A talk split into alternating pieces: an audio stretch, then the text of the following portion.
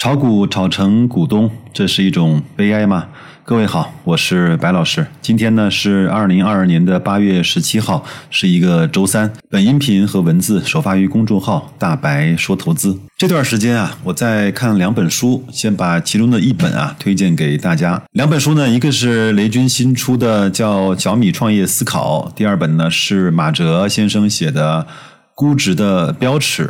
第一本呢是和小米公司的介绍和我的兴趣相关，第二本呢和投资是相关的。那我们今天呢就用那个马哲先生的《估值的标尺》其中的第一章来给大家做一个小小的分享。第一章呢叫“投资就是投生意”。马哲啊说，我特别喜欢用川菜馆估值。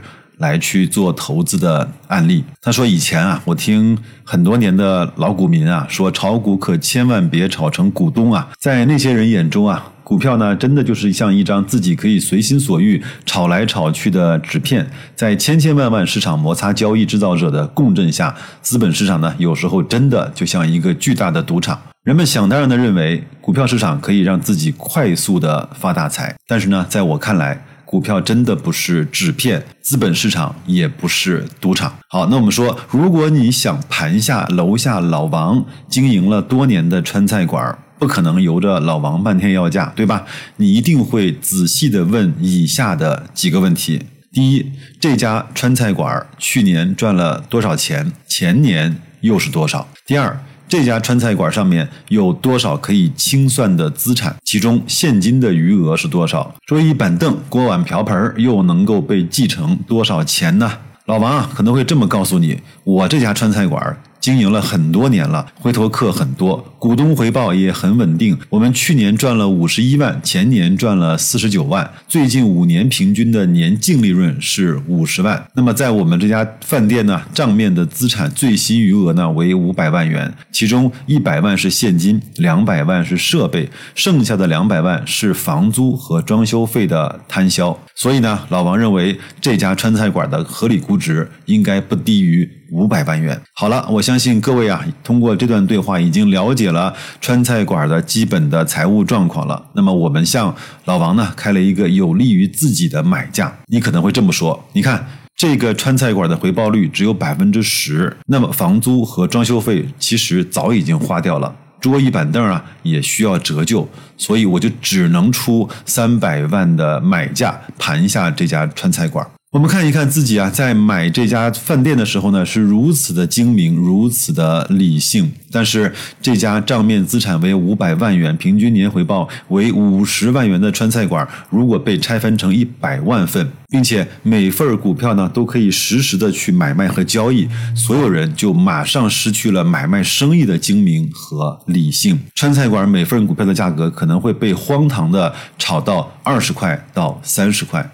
甚至会更高。人们呢，在疯狂的坐在电脑前面，津津有味的去说：昨天某某大明星来到了我们的川菜馆吃饭，今天开盘股价看涨。看看昨天的国家统计局的宏观数据多棒，一定会利好消费板块的。你看它的 K 线图已经出现了金叉，那就是最佳的买点。马哲说啊，我真的没有办法理解人们的癫狂。川菜馆呢，还是那家饭店。我们把它看作一个整体，合理的市场估值是五百万，拆分成一百万份之后呢，每一份五元，那么整体的市值还是五百万啊？为什么本来很简单的事情，居然变得如此的复杂呢？其实啊，类似的故事呢，在唐朝写的《价值投资实战手册》里面呢，也讲过类似的案例。像巴菲特盘了一个农场，他根本不关心别人的报价，而只去看这个农场的产出。那篇文章好像叫“别看傻子看地”。包括呢，我在为大家分享段永平的访谈录的那些节目中啊，段永平说，如果能够用一句话来去代表我对这个投资最深刻的认识，他说，那我会用这一句，叫买股票就是买公司。拿白老师自己来做比方吧，我虽然不是什么投资高手，水平非常的一般，但是呢，我的感触是，当我在很多年前，真的是那一刹那间，我明白了，买股票就是。买公司的时候，至少呢，投资这件事情本身对我来说就有一些豁然开朗了。当我每次的手贱想去开一个新仓的时候呢，我就会问自己：如果这家公司是你朋友开的，你会跟他一块儿去合伙吗？你了解你的朋友为人吗？你了解他的生意情况和企业的一些财务状况吗？你了解他这个行业吗？你怎么确保你现在买入的估值是一个合理的估值呢？每每啊，在问出这些问题的时候，买和不买，在什么时候买，对我来说已经不太是。更大的挑战了。很多人在一生中啊，大概也就只能做几个行业跟几份工作。有的人甚至一辈子啊，在一个岗位上，在一个行业里面勤勤恳恳的努力工作。但为什么就来到了投资市场，咱们就变成了指点江山、激扬文字，每天在教一个几千亿市值的董事长去做事情呢？投资市场啊，就是这么的神奇。还有两个人呢，其实在这几年我在读书上面对我的影响也是比较大的。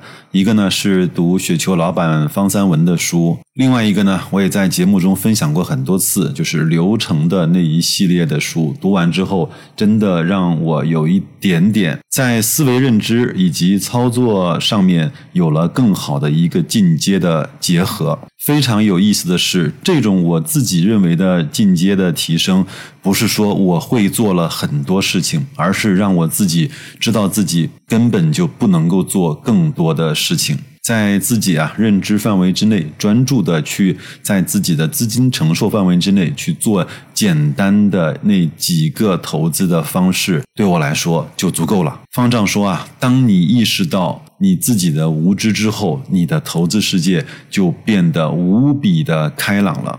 确实如此，一个人在经历上啊，会碰到几个阶段。每个人啊，都会从自己狂妄自大的自信之巅跌落到自己的绝望之地。最后呢，如果你有机会的话，可能能够慢慢的从你的开悟之坡中走过来。也希望各位啊，能够经历自己这样的过程。